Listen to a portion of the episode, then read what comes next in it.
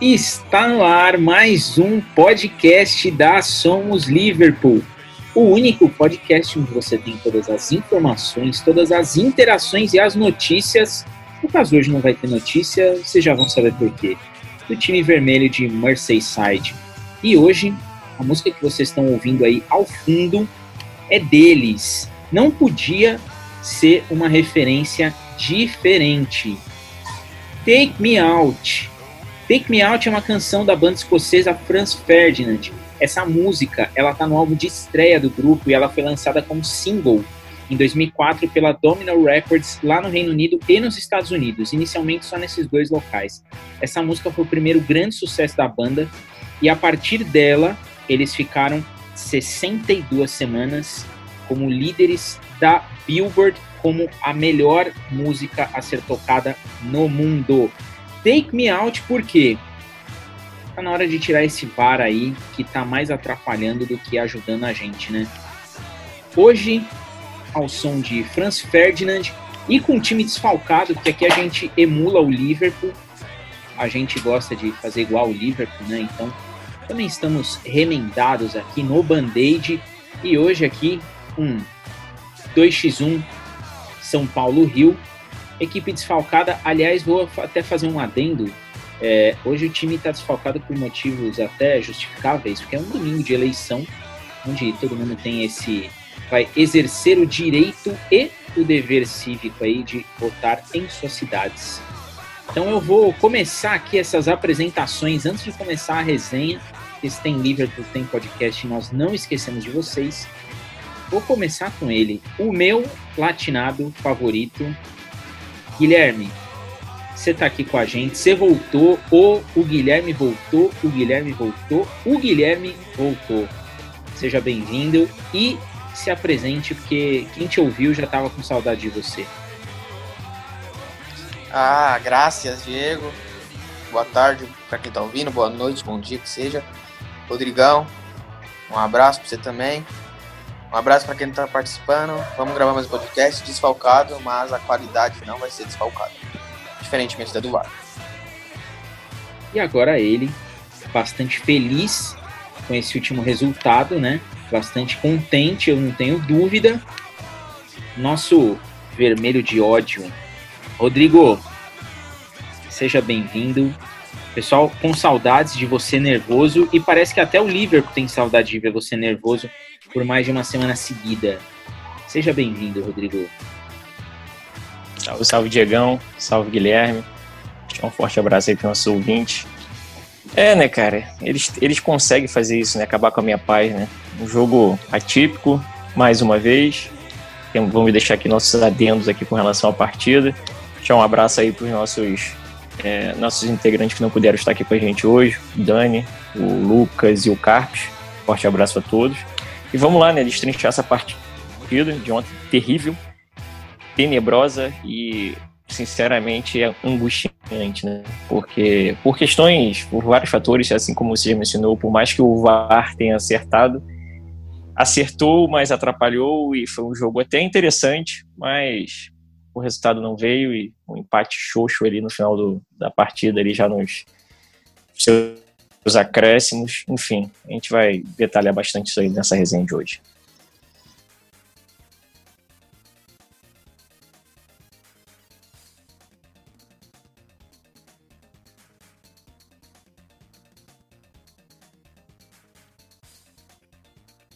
E nesse pique aí dessas lembranças, eu vou deixar aqui registrado, né?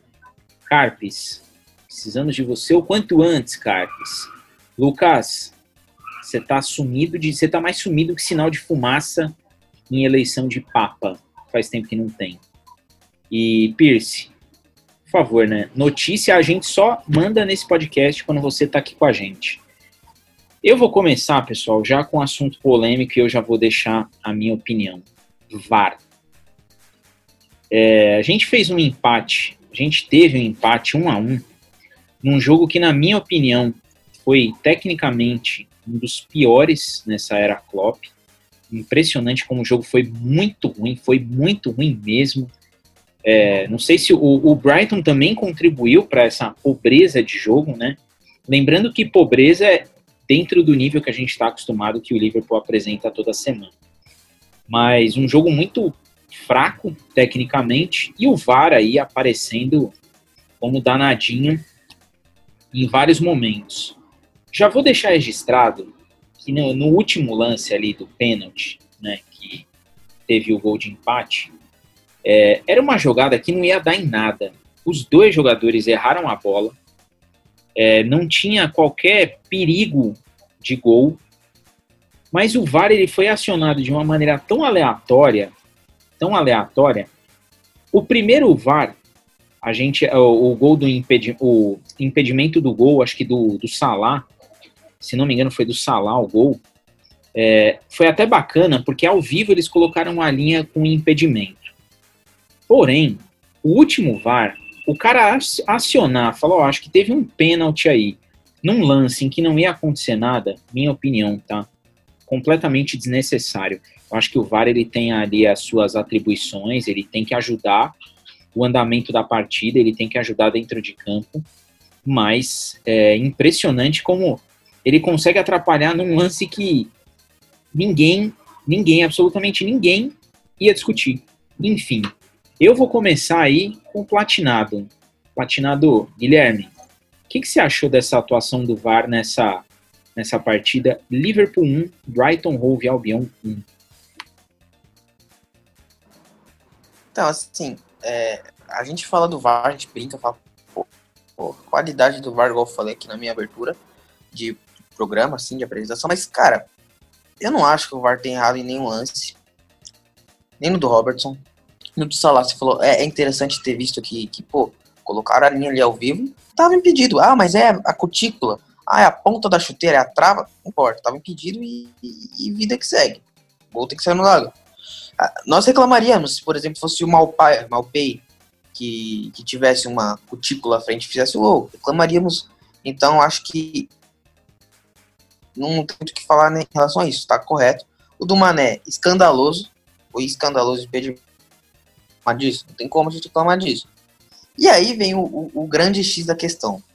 Um pênalti aos 92 minutos de, jo de jogo, né, em que o Robertson dá uma bica no Welbeck. Eu, eu lembro que a gente tá no grupo e você falou, pô, mas o Welbeck nem reclamou. Ele não tem que reclamar. O Luiz não viu.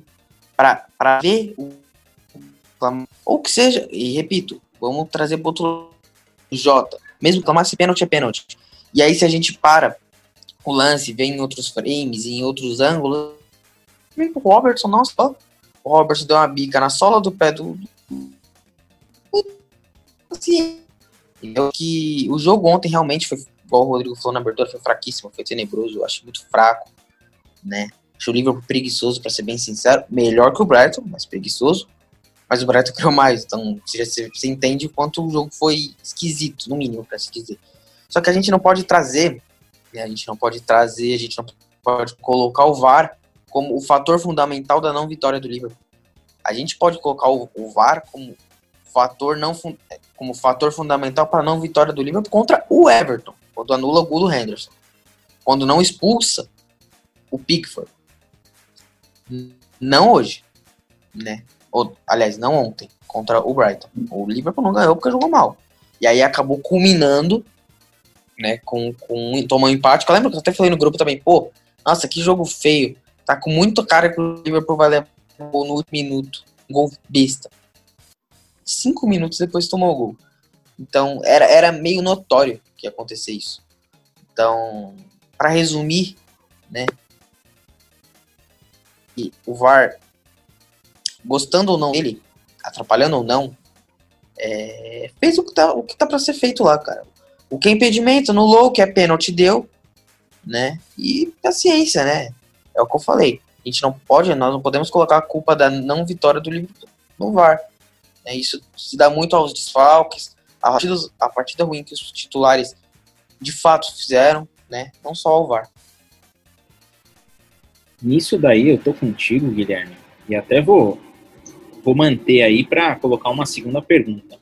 Concordo muito quando você é, deixa muito claro que não é culpa do VAR a, o empate do Liverpool, até porque o time, não, o time não produziu. Aliás, é a segunda partida que o time produz assim um absurdo abaixo do que normalmente vem produzindo.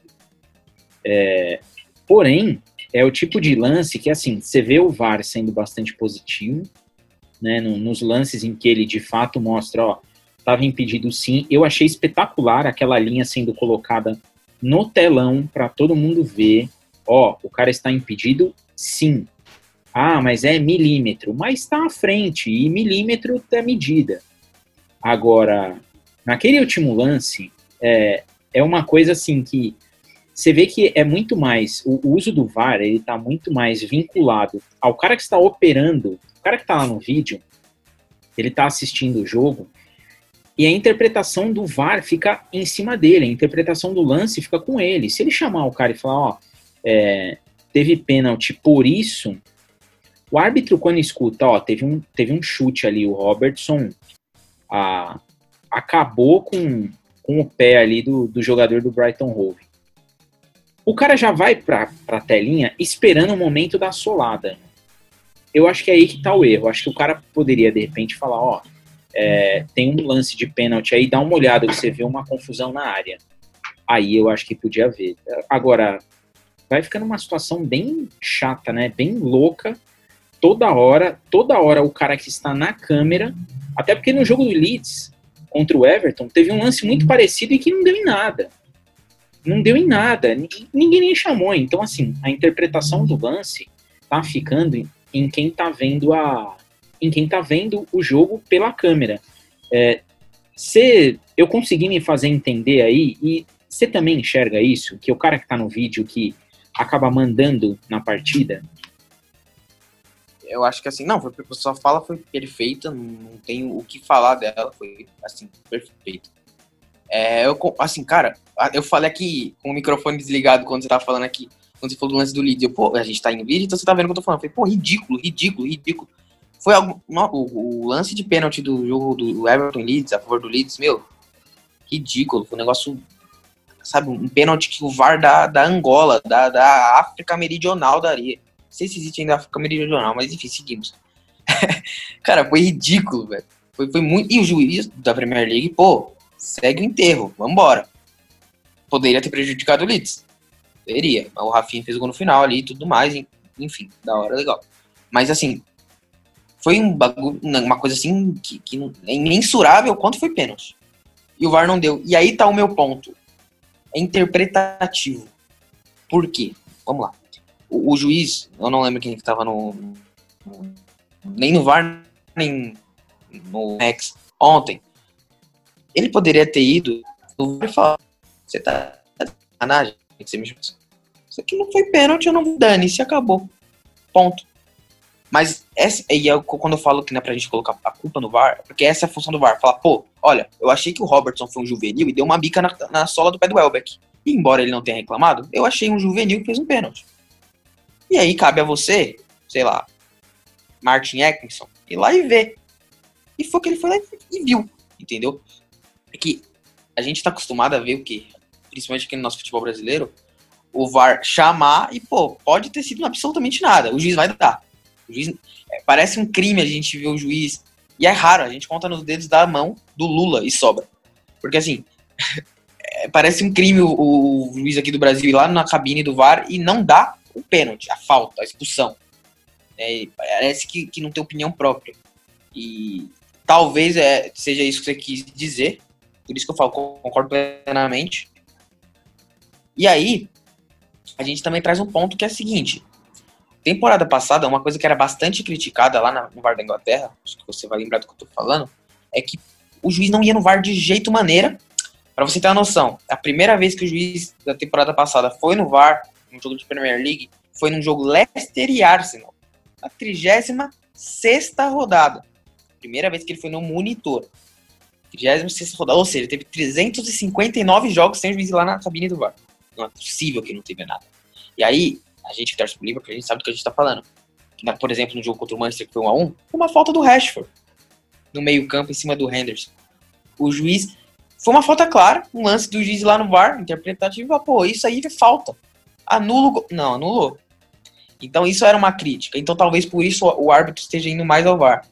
Então é o que eu falo. Essa é realmente a função do VAR. é olhar e dar uma caguetada. Pô, isso eu achei pênalti. Olha, isso eu não achei pênalti. Ele poderia ter, ter por exemplo, no primeiro lance, no primeiro pênalti que o Malpeito perdisse, poderia ter pô, não foi pênalti, não achei.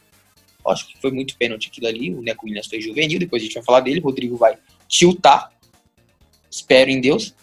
Mas ele poderia ter falado que não. Então, para deixar sintetizado, essa é a função do VAR, entendeu? Então, não tem muito que a gente fazer, o que nós fazermos, né?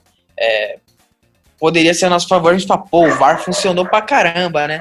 Então, é complicado, é complicado. Mas, repetindo, como foi na minha primeira fala, isso não anula em nada a partida tenebrosa do. Um negócio assim, você olhar, olhar e falar, pô, meu, acordei nove e meia da madrugada de um sábado pra assistir isso aqui. Aí é brincadeira, né? Rodrigo, agora eu vou com você. Pegando toda essa explicação excelente aí do, do Guilherme, é, eu vou até contextualizar. No momento em que a gente tem algumas partidas em que o árbitro ele tem uma decisão, ele toma a decisão no campo, ele escuta o VAR e fala assim: não, não, não, não.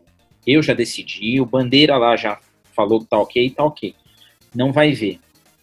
É, em outras partidas, você vê o árbitro que parece que ele reza pro cara do VAR falar para ele: ó, teve um lance. Porque você percebe durante a partida que o cara tá sem convicção alguma se ele vai de fato dar um impedimento. Você a gente percebe isso daí vendo o jogo. É, no caso desse jogo contra o Liverpool aí, do, desse lance contra o Liverpool, não ia acontecer nada ali. Um pênalti, assim, é a típica situação de jogo em que se o Elbeck lesiona o Robertson, era capaz do juiz não dar nada. Era capaz do juiz não dar nada. Você acha que tem essa questão do cara ser levado pelo que ele escuta no ouvido? Ó, é, Rodrigo, dá uma olhada lá, tem um lance aí na área, teve um pênalti que a gente achou aqui. Olha o tamanho da solada do Robertson no Welbeck. Vai lá na cabininha e vai ver, foi, foi forte, imagem forte. Você acha que isso daí o cara já vai lá para a telinha e fala, pô, vai ser, eu vou dar o pênalti. Você imagina isso também? Diegão, então, o Guilherme lembrou bem aí o jogo contra o Everton, né? Que foi um show de horrores com relação à, à utilização do VAR. E desde, desde desse fatídico jogo, e acho que até desde a da utilização do VAR em si, é, eu sempre fui um dos maiores defensores do VAR, até pela forma como ele era utilizado, né? É, é falta, é falta, tem impedimento, é impedimento, etc, etc sabe, tudo o que é o que é previsto, né? O que a gente costuma é, dizer que o que está escrito vale. Então, ok. Só que aí entrou muito disso que o, você e o Guilherme acabaram de destrinchar agora, que é a interpretação de quem está na sala do VAR, de quem está conduzi, conduzindo, conduzindo aquela partida, de quem é o personagem por trás das câmeras ali. E é aí que está morando e gerando toda essa bagunça. É aí que a gente está tendo esse problema, não só lá na Inglaterra, mas principalmente aqui no Brasil. E é, é onde eu vejo que está o erro. A, a, ferramenta não pode usar, não pode ser usada como é, uma ferramenta interpretativa. Ela tem que ser assertiva. Ela é justamente para chegar ali e fazer aquilo que foi feito no jogo de ontem, pegar a linha de impedimento, que seja uma, uma cutícula de unha, como o Guilherme falou. A frente vai dar, ok, ok. Estava é, impedido, estava impedido. Só que aí entra de novo o lance do, do jogo contra o Everton, né? É, o lance do Mané, impedido porque foi a mão. Aí até o Guilherme defendeu bastante. Que ah, a mão joga agora, o futebol você utiliza a mão e a mão tá à frente, etc, etc. Mas sendo que a linha da mão do Mané na época estava na mesma linha da mão do Yerry Mina, se eu não me engano. É, então é, é, esse tipo de acerto que precisa ser, ser, ser, ajustado com a ferramenta. Ontem, no impedimento do Salah, putz, eu sinceramente acho que ele estava com, sei lá, acho que era a manga da camisa que estava à frente. E aí, é, sabe, aí tá, em alguns detalhes, em determinadas situações, você pode pegar um jogo de, que tem o VAR, que a galera da cabine veja que, putz, ah, isso aí tá, tá na mesma posição, dá o gol, pô, vamos seguir o baile. Em outro, o cara vai fazer, não, tá impedido. E aí que confunde a gente, nós torcedores. A gente fica sem saber como, de fato, a ferramenta é utilizada. Tá uma bagunça com isso. Concordo com o Guilherme, eu acho que ontem foi, foi a ferramenta foi utilizada da maneira certa Foi falta, foi falta, foi impedido, foi impedido, foi pênalti, foi. É óbvio que aquilo num lance de jogo não seria dado, aquele pênalti ali, não seria, até porque, como vocês já falaram, o Elbeck não reclamou, a situação, o jogo seguiu, ele nem fez um drama nem nada. Ele ia ser um jogo, só que existe o camarada lá do VAR, e ele chamou por uma potencial falta, né, um potencial jogo perigoso. E eu já tinha falado já em outros episódios a gente reclamando sobre o VAR, é, sobre a situação do juiz ele tá sem comando dentro de campo. O cara ele tá numa situação confortável. Porque assim, nessa situação o cara falou, ó, foi pênalti lá. Ele não vai para a telinha, ele não vai fazer que, ah, foi pênalti, foi. Putz, sabe, ele, ele vai chegar, não, os caras falaram que foi pênalti, pô, vamos, vamos seguir. Ah, o Jonathan até foi, o cara foi olhar, ok, é isso. Eu acho que tem que ser isso. O camarada tem, tem que usar a ferramenta dessa forma. Ó, tem um, tem um lance aqui, realmente o jogador do, como o Guilherme disse, o juvenil ali do Liverpool chutou a sola do pé do camarada. Se fosse um lance de meio de campo, eu daria falta. Eu acho que foi falta, eu acho que você deveria rever. O cara chegar lá, rever e dar o pênalti, porra, ok. Porque realmente teve o contato, sabe? Foi assertivo a, a decisão do juiz naquele momento. O problema é que a gente está falando de um jogo entre, sei lá, pelo menos uns 4, 5 que a ferramenta foi utilizada de forma errada. E aí que mora o, o problema da ferramenta. Ela tem que ser assertiva. É, tem que, tem que se padronizar o que, que é o contato, o que, que é a falta, o que, que não é, o que, que é o impedimento, como é que é. Acabou. Acertou isso tudo? Ok, vai acabar. E deixar para o árbitro de campo decidir. Não vir, ah, olha só, o cara puxou a camisa do outro lado dentro da área, dá o pênalti. E o cara simplesmente ir lá direto e dá o pênalti. O, o, o, os árbitros que estiverem comandando a cabine do VAR não podem decidir pelo árbitro de campo, porque senão você, filho, você tira o juiz. Sabe? Tira o juiz de campo, não serve para nada. Os caras ficam ali na telinha, vai aparecer o juiz do lado de fora ali, ó, foi falta ali agora, foi falta aqui. Pronto, acabou, daqui a pouco não vai ter mais árbitro em campo. Então, tão, eu acho que estão exagerando na tomada de poder que estão retirando do árbitro de campo e delegando para os árbitros de vídeo. Eu acho que tem que ser, tá errado. Eu acho que tem que nivelar, balancear isso daí, esse comando, e deixar para que o árbitro de, de campo tome as rédeas da partida. Eles decidam com relação à partida, sabe? Vou pegar esse gancho aí, até para colocar aí um, uma questão que acho que poderia ser muito bem equalizada. Quando a gente pega os árbitros da NFL, da MLB, da NHL, lá nos Estados Unidos, eles também têm o VAR. E há muito tempo nesses esportes tem o challenge, né? Os treinadores vão lá, falam, ó, oh, eu quero rever o lance. É, e aí tem a penalidade, né? Ó, se você rever, se você achar que você está com a razão e você não tiver, você vai perder tanto de, de jarda aqui. E lá tem um detalhe que eu acho que é espetacular. Por que, que o juiz, nesses esportes americanos, por que, que o árbitro, todos eles, são respeitados? Porque o diálogo é aberto para o campo. O diálogo ele é completamente aberto. Então, quando tem na, na NFL, é muito bacana, o cara joga a bandeira amarela e o cara já fala, ó, flag. Aí o cara fala em alto e bom som para todo mundo ouvir, fala, ó, é, te, o jogador, o 38 segurou o 27 antes do árbitro apitar. É isso que o cara vai ver. Algumas vezes o árbitro olha e fala assim, não, ó, não teve problema nenhum. O cara foi é, contato de jogo. E tem outras que o cara fala, ó, volta cinco jardas. O ataque ganhou cinco, a defesa perdeu cinco. É aberto, todo mundo vai escutar o que o cara vai falar que tá vendo ali, ó, eu vi isso daqui. E depois a câmera mostra para todo mundo o que o cara tá vendo. Por isso que eu acho que essa questão do VAR, os caras tinham que debater e falar assim: é, vamos abrir a comunicação pro estádio inteiro. Então tá lá a galera gritando VAR apareceu o VAR, deixa eu ouvir o que o cara vai falar. Porque aí eu tenho certeza que vai começar a parar essa possível indução de informação no sentido de, ó, é, vai lá na área, teve uma bicuda que o zagueiro deu ali, tá? porque aí o cara já vai para a câmera esperando aquilo. E outra, aí é do ser humano. O cara ele escuta uma informação, ele fala, pô, bicuda na área é pênalti. É pênalti hora que ele vê, e aí quem controla a imagem que ele está vendo é o cara lá de cima. Então o cara faz um slow motion ali, e às vezes até a imagem, o slow motion, potencializa o que aconteceu, e você pega o lance corrido não foi nada. No slow motion, o cara fala, nossa, deve ter doído isso daí. Então eu acho que o pessoal do VAR é bacana que a gente tá muito de acordo de que ele tem que ser usado daquela maneira, ó, linha de impedimento tá aqui, ó.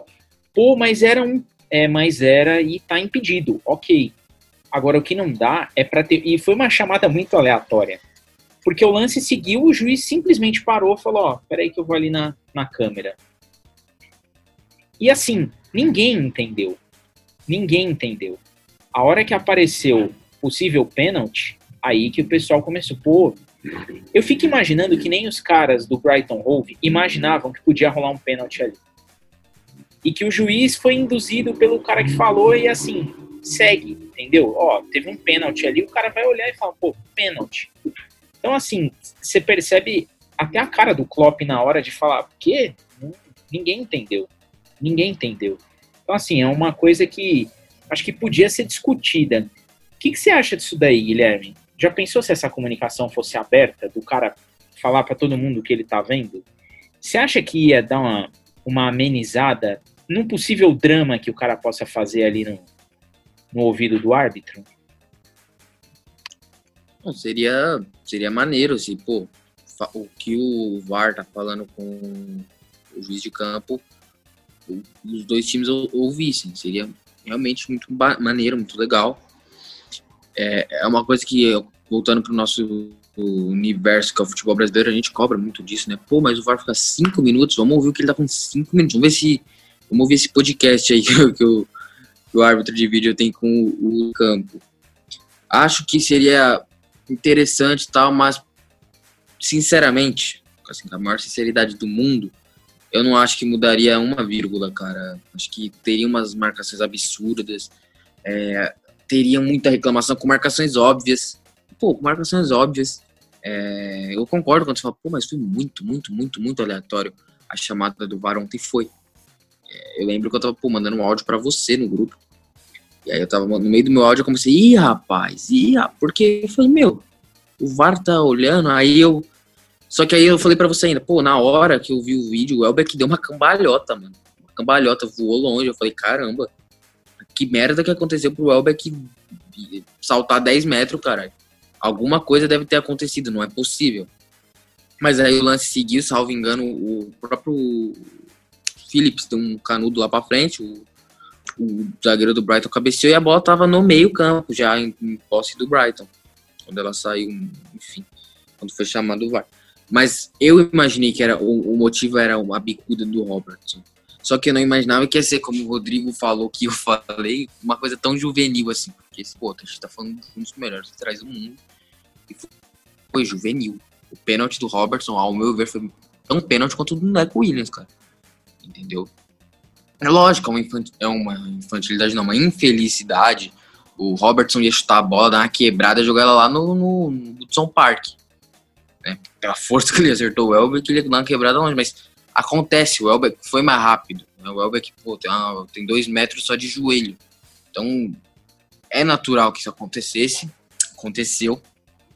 Mas nada de terra arrasada. Foi um jogo ruim, depois de outro ruim, mas assim, o, Mourinho ajudou, né, o Liverpool. Digamos que o, ele colocou um, um caminhão-pipa na frente da área dele, ajudou, deu tudo na mesma primeiro colocado fez um ponto, o segundo fez um ponto, o terceiro fez um ponto. Vamos ver o Leicester que deve ganhar amanhã empatar com Liverpool com o Tottenham. É, nada de terra arrasada, né? É, jogar em Brighton não é uma coisa fácil. Lógico, dois times do Big Six já ganharam lá temporada, mas não é uma coisa fácil. O, o Brighton vai tirar pontos importantes de quem tá lá em cima. E ainda assim, ainda assim, é, poderia ser pior, né? Alisson fez defesa, teve pênalti perdido, primeiro tempo antes do, do, do gol impedido do Salah, pô, o Brighton teve duas ou três chances de fazer gol, poderia ser pior. Poderia estar o Liverpool saindo com uma derrota. Entende? Então, dos males, o menor em relação ao jogo. O VAR, lógico que vai ter pessoa do cara virada e, e tudo mais, mas ok. Em relação à comunicação, eu acho que tem que ser aberta, realmente, concordo, tem que ser aberta, tem que ser uma coisa transparente, você tem que ver o que, que um tá falando, o que, que o outro tá, tá ouvindo, o que, que um tá replicando, né? O que, que eles estão vendo? Gente, nós vemos isso tipo, quando a câmera bate lá no monitor, mas enfim, é, é, importante nós não só vemos como ouvirmos, né, o que, que eles falam, para a gente ter uma, uma noção a mais do que, pô, tipo, vai, ó, eu acho que, o que, que você viu no lance? Pô, eu vi uma bica na, na, na... Falei você, pô, eu não vi nada, eu vi uma disputa de bola. Ah, então eu vê lá no monitor, entendeu? Eu acho isso muito interessante, mas é aquilo, tranquilidade, é, que tá tranquilo, né? Tá tranquila nada de, de tão ruim aconteceu assim. Rodrigo, agora antes da gente falar do jogo, eu replico essa pergunta para você. O que, que, você acha que seria se a gente tivesse essa comunicação aberta aí do, do árbitro de vídeo com árbitro de campo? Aberto para o estádio inteiro ouvir o que o cara vai falar no ouvido dele. Você acha que ia ficar melhor? Ia diminuir esse esse chilique aí que tem de alguns árbitros de vídeo que, que deve ficar desesperado. Ai, tem um pênalti, tem um pênalti, tem um pênalti. Acho que seria muito válido, Diegão, assim como eles utilizam hoje a, a lance, o lance de, do telão, né? De tipo assim, ah, foi impedido, é, a bola não ultrapassou a linha, porque tem aquela, aquela outra tecnologia também que né, demarca ali a ultrapassagem da bola, etc. Então, eles poderiam né, é, entrar com esse consenso de também passar a fazer esse, essa divulgação do áudio, do que eles estão conversando, do que o árbitro de campo e de vídeo estão é, é, desenrolando aí com relação a, ao lance. É, só voltando um pouquinho a esse lance do, do VAR, de falta, eu tenho uma coisa que eu sempre falei, isso desde moleque, com relação a, a, ao futebol como um todo, que eu não concordo é, é, é para todo, todo o campeonato que seja aqui no país ou fora. É aquela falta que é falta no meio de campo, mas ela não serve para ser falta para ser pênalti. Isso não existe na minha cabeça. Isso não existe. Tem, tem determinados lances que você pega no meio de campo, assim, que, tipo assim, o juiz vai parar o jogo, mas seja aquele, aquela faltinha de, de para ganhar tempo, que o cara vai dar um troncão nas costas do maluco, o maluco vai voar 3 metros e o juiz vai, vai dar a falta. Se acontecer esse lance no final de partida de um jogo desse dentro da área, o juiz ignora. E isso nunca entrou na minha cabeça. Eu não entendo como é que você pode ter uma interpretação de uma falta no meio de campo e para a mesma, mesma falta ter uma interpretação diferente dentro da área. Então, você já vê que já começa o erro com relação à marcação ou não marcação de pênalti aí. E aí, a gente voltando para o nosso assunto do, do VAR, isso piora, porque é como o, o, vocês o Guilherme falou, você também falou, é, o cara lá, ele acaba induzindo, o cara que tá na cabine acaba induzindo o juiz. Tipo assim, ô filhão, o maluco deu uma bicuda, putz, vai lá ver só. O, o, cara já vai chegar na câmera, por mais que ele vá na telinha do VAR ali, já vai chegar pistola, tipo, vou marcar esse pênalti. Aí ele olha e tem 800 ângulos diferentes, slow motion, como você bem mesmo citou, Diegão. E aí o cara acaba marcando, sabe? Mas, tipo assim, tinha que ter uma. Um, é por isso que eu tô falando. É, eu tô batendo nessa tecla de que tem que padronizar tudo tudo, não é interpretativo. Essa, essa merda de interpretação e marcação da utilização do VAR tem que morrer, tem que acabar, tem que ser o que está escrito, o que está na regra, o que, é válido, o que, é falso, o que, não é, tem que ser isso. Porque no lance desse, o cara vê aquele lance ali, ó, putz, realmente teve um contato, mas foi um lance de jogo, ele não teve intenção. Igual quando, quando você é, é, é, joga a bola na área, ontem o Volpe, pô, o Volpe deu um burro na cara de um jogador no jogo de São Paulo, e o juiz falou que ele não teve intenção. O árbitro entendeu que ele não teve a, a, a intenção, foi a interpretação dele ali. Hã? Foi do Hernando, na cara do Hernando. Então, exatamente. Então, foi interpretativo. Foi um, pô, se você parar e pegar o lance em slow motion, é um puta porradão, filho. Um socão jab direto. Big Mike Tyson, tá ligado? E, só que, tipo assim, é, realmente eu entendo que ele não teve a intenção de acertar o cara. Só que é igual aquele lance do pique. Beleza, você não teve intenção, você não vai marcar o pênalti, mas você vai ganhar um cartãozinho. Porque você fez um jogo perigoso. É isso. Aí não. Aí é ou dá a falta e aí o cara é punido, ou não dá nada e o cara não é punido. É isso que tem que morrer. Isso tem que acabar. E, e aí eu acho que se você abrir mais o leque de opções para que o público, principalmente os torcedores, possam acompanhar é, toda essa tramitação do VAR, eu acho que começa a, a, se tornar uma ferramenta até muito mais interessante do que se imagina. Eu vou até para a gente entrar, enfim, no jogo, né? É, deixar registrado o seguinte: nos Estados Unidos, os árbitros dos esportes americanos eles são muito respeitados porque tem essa lisura no processo do que é conversado entre quem está vendo o vídeo e quem está apitando. Então, assim, os jogadores lá têm até uma chiadeira, o cara pode até discordar da interpretação, só que assim, tá saindo para todo mundo ouvir. Ó, teve um puxão de camisa do, do cara no garrafão ali, o 38 puxou o 12. O cara vai, meu, o cara pode discordar, falar, pô, mas a minha mão que enganchou ali e tal. O cara pode dar desculpa que for. O cara vai falar e todo mundo vai ouvir o porquê o jogo está sendo parado. Eu acho que se isso começa a ser padronizado, fala, ó, é, vai ter que ter um sistema de som específico para o VAR, que a hora que o cara, o cara apertou o botãozinho para falar com o árbitro aqui no, no, ponto eletrônico, o sistema de som vai transmitir o que ele está falando. Ia ser espetacular. Talvez, talvez, principalmente aqui no Brasil, a gente até tivesse uma redução de toda hora esse VAR sendo chamado. Porque aí o árbitro do vídeo ia ficar um cara marcado. Se é um cara que tem uma visão diferente do cara do campo, o pessoal já ia olhar e falar, pô, olha isso daqui. O exemplo que você deu aí do, do caso do Volpe, choveu gente no Twitter falando, ó, não pode mais colocar o, esse árbitro de vídeo aí, o Weber Roberto Lopes, para apitar. Olha o conceito do cara. E eu gostei do que o Voaden depois falou. Ele falou a bola não foi nem pro, não foi nem pro Hernando, nem pro Volpe. Ela foi no Arboleda, que estava mais alto. Então, assim, não ia acontecer nada. Foi aquele choque dentro da área. Então, é, é, é muito o que você falou. É, esse precisa parar essa questão de, ah, essa falta no meio-campo é falta, dentro da área não é. Ou no meio-campo é jogo de corpo, mas dentro da área você deslocou o cara que estava para finalizar. Então, acho que precisa padronizar isso daí para que o conceito do que de fato é falta e do que não é volte a ser utilizado e não simplesmente ah, o VAR não falou nada aqui no meu ouvido, então tá de boa. Enfim, seguimos. Agora vamos falar do jogo, né? Vamos falar desse jogo que foi medonho, que jogo ruim, um jogo muito fraco, muito fraco mesmo. Talvez ali top 10 de piores jogos aí da era Klopp.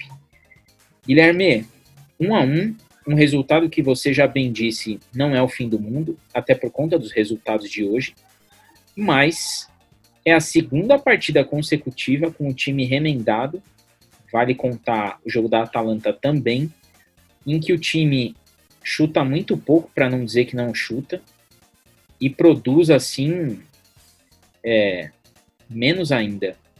Um a um o jogo, Liverpool aí embolado na liderança, mas sem de fato cravar que ele pode ser bicampeão. O que, que você achou dessa partida?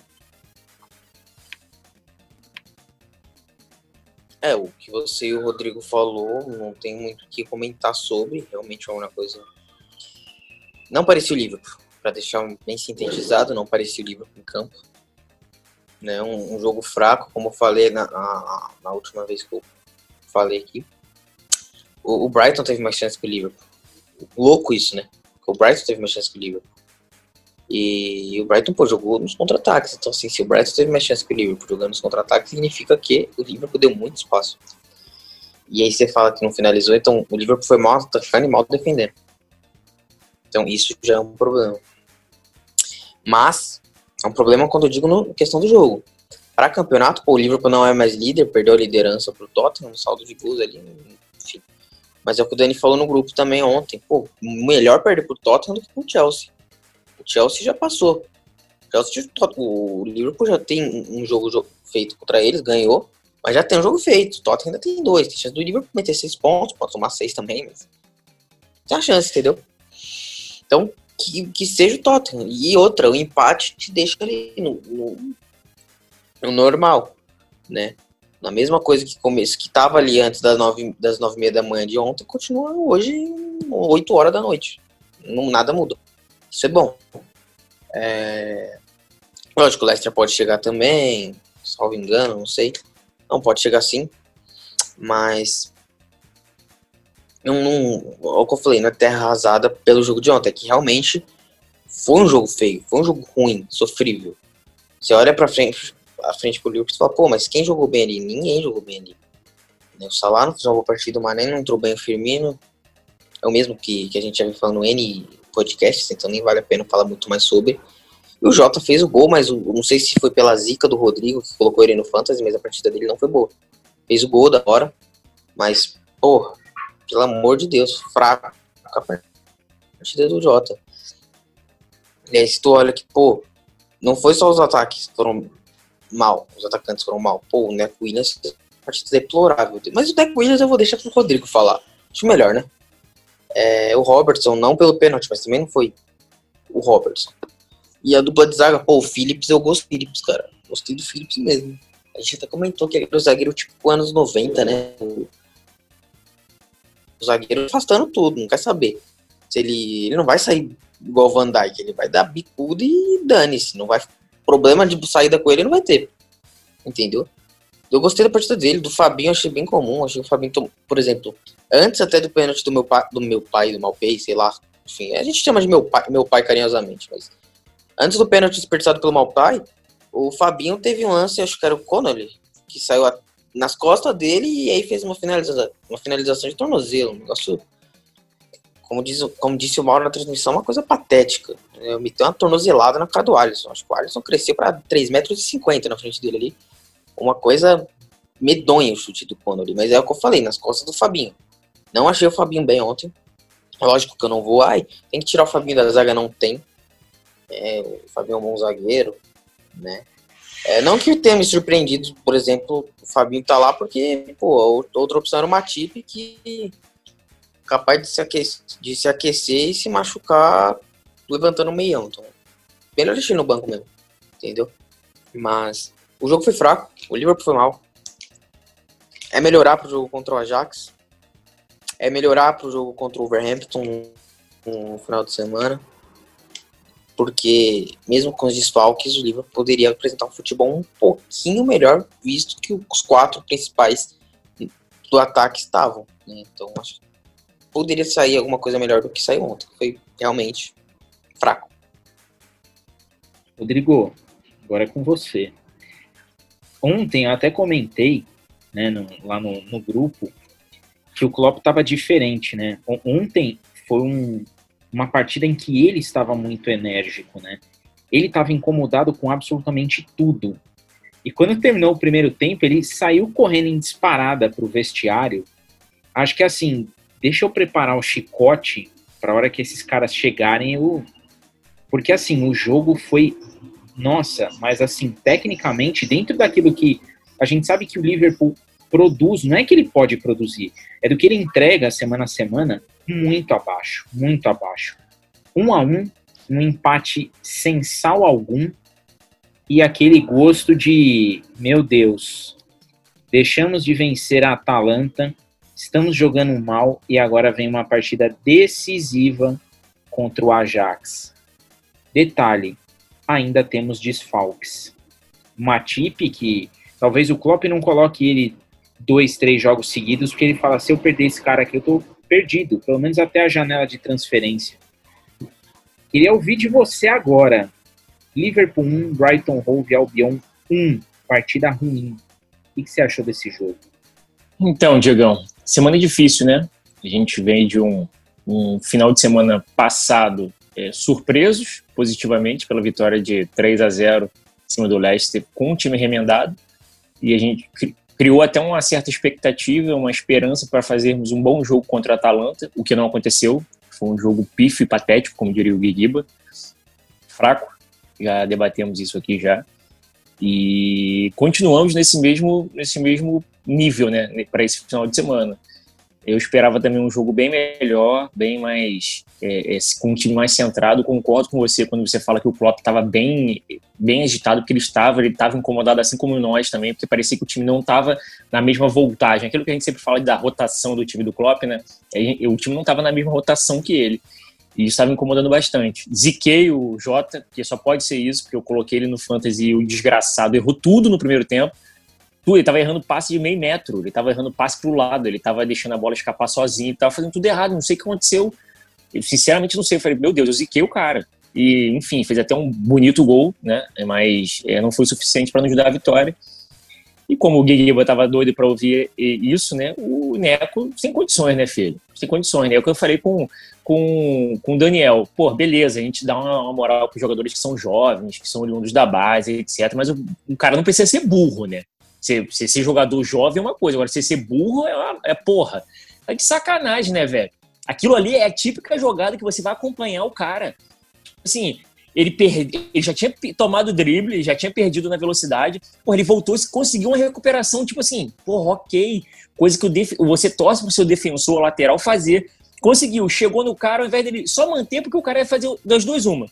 Ou ele ia tentar o cruzamento, ele ia conseguir, por debaixo das pernas, ou por um, uma, uma, felicidade dele, ou ele ia chutar a, a bola no, no, no Neco e esse escanteio pros caras. Era isso que acontecia. Era só ele parar na frente do desgraçado. O que, é que ele me faz? Me dá uma banda de judô no maluco dentro da área. Porra, isso é, meu irmão, me deu um impom, me deu um impom ali do nada. Aí você tá de sacanagem, né, velho? Aí, pô, ah, aí o que o Daniel fala, não, mas o Neco é, pô, o moleque é jovem, todo mundo pega no pé dele. Aí é o que eu defendo. Pô, cara, eu defendo também. Eu acho que é um jogo, eu já falei outras vezes no nosso grupo, a gente conversando, resenhando. Eu já falei, jogador assim, tipo o Rhys Williams, o Neco, o próprio Phillips, cara, só vai pro fogo quando não tiver condições. Tipo assim, cara, não tem mais ninguém, você vai. Agora, na situação do Neco, era para entrar com o Milner na direita. Eu imaginei que o Klopp fosse começar com o Milner na direita. Tanto é que depois de um primeiro tempo tenebroso daquele, tudo que eu pedi era o quê? Que o Klopp acertasse aquela merda e metesse o Milner na direita. Ele voltou com o Milner, Milner na direita. Aí, por onde o Bright começou a tentar jogar? Pela esquerda, porque o Robson avança, avança muito. Cara, não precisa ser gênio você entender uma parada dessa. Isso é prática. Sabe? Você vendo o primeiro tempo do livro, você ia notar isso. O Neco é muito fraco. E aí, porra, eu defendo que, tipo assim, ah, tá num jogo desse. Quanto o Brighton da vida? 2 a 0 gente. Porra, metade do segundo tempo. Aí sim, lança o Neco pro moleque ganhar uma rodagem tal, pegar uma experiência, lança um Riz Willis, o Phillips. O Phillips e o Riz Willis só vão pro pau porque não temos zagueiro para jogar. Então os caras têm que ir, aí não tem jeito. É igual se a gente não tivesse o Arnold, como nós não temos, e não tivesse o Milner. Aí, filhão, só tem um eco. Aí é, é levantar as mãos pro céu, é agradecer a Deus e falar, pai, ajuda a gente aí hoje, que vai ser difícil. Mas tendo a opção do Milner, que faz tanto a direita, tanto a esquerda, faz o meio de campo, faz... meu irmão, coloca o Milner lá, deixa o cara, tem experiência já, já tá acostumado também, vai acabar queimando o moleque à toa. Mais um jogo dele, ele começa jogando, você faz uma merda dessa, ele vai ficar um ano sem entrar em campo. E, mas não é porque, ah, porque a gente não tem paciência, é porque ele é burro. O que ele fez ontem foi, foi, coisa de realmente jogador burro, cara. O jogador não dá pra você ter um jogador de futebol no seu time que seja burro. Eu já basta os meus que eu tenho no Botafogo, que todo mundo é burro pra cacete. Entendeu? Porra, aí agora lá na Inglaterra, o maluco lá que tu espera que o cara venha render um pouquinho, o maluco faz uma atrocidade daquela. É sacanagem pra caralho. Não, é, eu eu concordo com você. Dá uma água, dá uma água com açúcar pro menino, é, o... ele tá desesperado hoje. Tá, tá ele tá no pique. O cara tá ativo hoje. É, tem um detalhe interessante, que é esse lance de, de você colocar o jogador jovem numa, numa barca furada, né? Convenhamos que o Liverpool não é uma barca furada. Vamos ser sinceros. O problema é que o time está entrando num, num nível em que, assim, quem é o lateral direito reserva? Ah, é o Neco Williams. O Neco Williams, quando entrou ele entra tão pressionado, talvez por ele próprio, que ele não consegue desempenhar aquilo que na base ele fazia e fazia bem. Ele não consegue fazer isso daí. Então, assim, quando a gente vê até a diferença do jogo mais é, seguro do Tsimikas na esquerda, e talvez pelo fato do Tsimikas ter vindo de uma liga, é, já ter atuado numa primeira liga, né, numa primeira divisão, já ter ali um, uma consolidação como, como lateral, já ter passado em competição internacional, e o Neco ainda não. O problema é que o Neco, às vezes eu, eu fico imaginando que ele pensa assim: eu tenho é, características parecidas com Trent Alexander Arnold. E ele não tem. Ele não vai ser o Alexander Arnold. Ele é o Neco Williams. E em determinados jogos, ele precisa entender que ele não tem que subir tanto, que ele não tem que ser tão defensivo, e tem algumas situações que ele só precisa fazer a cobertura da jogada. porque para isso tem uma dupla de zaga ali que vai fazer a contenção de qualquer coisa que possa acontecer. Tem pênalti que você vê, você fala, putz, era a última coisa que o cara podia fazer. Agora tem pênalti que entra nesse naipe aí, você fala, o cara é burro. Ele não precisava ter feito o que ele fez. E nessas, você coloca, joga tudo no vinagre, né? Nessas você, assim, põe tudo a perder. O Neco não precisa disso. Ele não precisa. Tanto que a hora que é feito o ajuste no time, dá uma melhorada. Eu imagino que o Neco não tenha que jogar contra o Ajax, porque é um jogo perigoso. É um jogo perigoso. O Liverpool não pode perder para o Ajax, porque vai começar a dar aquela dor de barriga de falar assim: ai meu Deus, tava tudo controlado, tava tudo simples e nós conseguimos complicar. Então, assim, ele precisa também entender isso daí. O jogo do Neco foi muito fraco, muito fraco mesmo. Então, ou ele entra nesse vértice de, de melhorar e de ler o que está acontecendo na partida, ou ele vai criar muito problema para o Liverpool. Você, você tem essa ideia também, Rodrigo?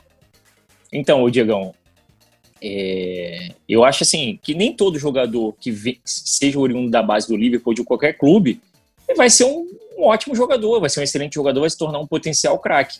É, o que, não, não é porque aconteceu com o Arnold esse, esse lance de, porra, ele ser um Scocer, ser da base, pô, subir, resolver problema com a lateral direita que o Liverpool tinha há anos, sabe? Se tornar um ídolo da torcida, se tornar um, um dos melhores laterais direitos do mundo, que o melhor. E, tipo assim, aí fica agora essa expectativa de que todo bom, bom lateral é, que vem oriundo da base vai ser um próximo Arnold, sabe? E isso acaba pesando. A gente tem muito isso quando geralmente é o craque, né? Igual assim quando o Gerrard parou, infelizmente precisou sair, inclusive hoje faz 22 anos do debut de nosso querido Steven D com a camisa do Liverpool. É... Então, todo mundo esperava que qualquer bom jogador meia que viesse sair do Liverpool ali iria ser um, um novo Gerrard, sabe? Fica criando essa expectativa. A própria torcida, o próprio a, a, a, própria diretoria acaba criando isso muito em cima dos jogadores jovens. É por isso que eu sempre defendo o jovem. Só que é aquilo, tipo assim, tem que ser com calma, tem que ser com tempo, quando for necessário. Oh, o Klopp usa os moleques na, nas Copas direto, beleza, ele caga para as Copas, continua usando para as Copas, sabe? Então, ok. Ah, não, aí como eu falei, não, não tem condições de jogo, o Milner, o Arnold, é beleza, você tem o Neco, é trabalhar a cabeça do moleque para que ele possa demonstrar um pouco mais de tranquilidade. Eu não quero que ele seja craque, eu quero que ele seja um bom jogador, que faça o negócio certo. Não venha cometer essas, essas idiotices, tolices que são até normais por conta da idade, ele tem 19 anos e tal. Só que é, é aquilo, ele já não é, ele não tá na, na, no seu começo de, de jornada como jogador profissional do Liverpool. Ele já vem desde a temporada passada, tendo chances, ele já jogou vários jogos de Copa, sabe? Ele está sendo convocado recentemente direto para a seleção do país de Gales, tem sido titular nos jogos. Então calma aí. A gente não pode dizer, ah, que é um jovem. Pô, o Arnold também é jovem, tem 21 anos. Porra, dois, três anos de diferença aí, sabe? É... Então, assim, isso é, é, muito particular, é muito individual. Tem que trabalhar muito a cabeça do moleque e, e torcer para que ele venha melhorar em certos quesitos. Senão, vai acabar sério, sendo só mais um que passou por ali e não vai render em nada, sabe? Dentro desse contexto, é importante até o jogador entender é, o tipo de falha que ele está fazendo, né? Porque uma coisa é a falha técnica, do cara achar que ele joga mais do que aquilo, e você vê a boa vontade dele e fala, putz, o cara não vai conseguir tirar essa bola de bicicleta no meio da área. Era fácil ele ter subido de cabeça. Outra coisa é você olhar a situação e enxergar é, cinco, seis, sete saídas que ele podia ter tido em vez de cometer o pênalti. Então, assim, é, não pode, dentro do, do, time também, e dentro da avaliação de todo mundo, não pode ficar é, no escuro que ele foi mal, porque o cara perdeu o pênalti. Porque ainda tem isso, a galera que fala assim, não, mas menos mal o cara perdeu o pênalti. Não. Mas olha o que o cara fez, que sirva de lição, porque assim, é, vai ter jogo agora no meio de semana, Liga dos Campeões. É, é, não é um time não vai ser um time ruim, um time que está debutando na Liga dos Campeões. É um time malandro. É um time que sabe jogar e um time com velocidade. Nessas, o Neco, né, derrapa ali, acabou. É um time que joga. E assim, o Ajax, ele joga, já tem 20 anos com velocidade pelas pontas. Caiu nas costas do Neco Williams, o cara não prestou atenção na jogada. Um abraço, um abraço. E do jeito que o Liverpool tá aí nessas duas partidas, é, a gente sabe que o drama tá para acontecer, né? A gente sabe que vai ser aquela coisa complicada, mas o Neco ele precisa se ligar um pouco nisso, ele precisa ter um pouco mais de noção. E assim, aí também fica aquela coisa, eu não sei se foi o próprio se foi o próprio Klopp que falou, não, eu vou colocar o Neco aqui para jogar, em vez de deixar o Milner na lateral, ou se teve ali alguma coisa do cara falar, não, deixa comigo que eu toco esse barco aí. Porque foi realmente uma coisa, nossa senhora, foi um jogo foi muito foi muito feio. O Guilherme, vou aproveitar aí que a gente está falando da feiura do jogo para te para te perguntar o seguinte. Phillips, grata surpresa na zaga, né? A gente teve o Neco Williams ali que não teve uma boa partida, mas o Phillips, pelo jeito, tá se mostrando um cara muito seguro, principalmente em jogadas pelo alto, né? É, foi o que eu falei. Eu gostei do Phillips. É, aliás, do sistema defensivo dos jogadores de linha, é, assim, eu gostei. E assim, ele, ele, faz o básico. Ele não fica, ah, eu vou sair jogando bonitinho da drible. Não. É, amigão, a bola tá no pé dele. Se ele tem espaço para fazer o passe, ele faz espaço. Se não tem, dane-se. Whatever. Fica pra frente e. Isso da hora legal. Se alguém do, cai num, num, cara do, do Brighton, pô, paciência. Se cai no cara do, do Liverpool, pô, lindo, maneiro, mas não brinca. E eu acho que isso é importante. Às vezes, é lógico, eu, eu sempre falo pra vocês que eu, eu, gosto de. Eu tava falando com o Rodrigo, pô, batendo uma resenha com ele antes do, do da, conversar aqui o podcast. A gente começou o podcast. A gente tá falando, pô, não existe mais hoje espaço para, por exemplo, aquele volante brucutu, né? Aquele cara que só sabe dar bica. Mas, quando a gente fala de zagueiro, eu acho importante, é uma fala, salvo engano, o Galvão tem, que o zagueiro às vezes precisa zagueirar, velho. Precisa pegar a bola e dar uma bica pra frente. Porque se todo zagueiro pensasse isso, o, o, o Adriano seria um, um, um goleiro que os caras recuariam a bola para ele. Ele daria o bicão. Ele, o Joe Gomes não teria entregado contra o Aston Villa um gol. Porque ele teria dado um bicão. Ele teria tentado tocar pro Adriano. Então, assim, às vezes, lógico que se der pra você sair jogando, né, num, como o Diego adora, adora falar do dininismo, pô, lindo, legal, pô, beleza, você quebra a linha. Mas, cara, se você não tem como, é canela. Então, o, Phillips me, me agrada muito por isso. Ele faz o que tem que ser feito, o básico.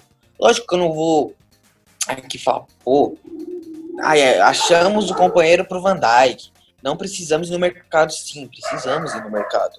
O Phillips, é, ele tava no Stuttgart. É a sexta opção, era a sexta opção. Se não, o, o Phillips é o Rhys Williams, né? Que, que, que eu, inclusive, coloquei no jogo contra o Atalanta como o pior do jogo. Então, assim, Precisa. Só que o Phillips está tá quebrando o galho que tem que ser quebrado.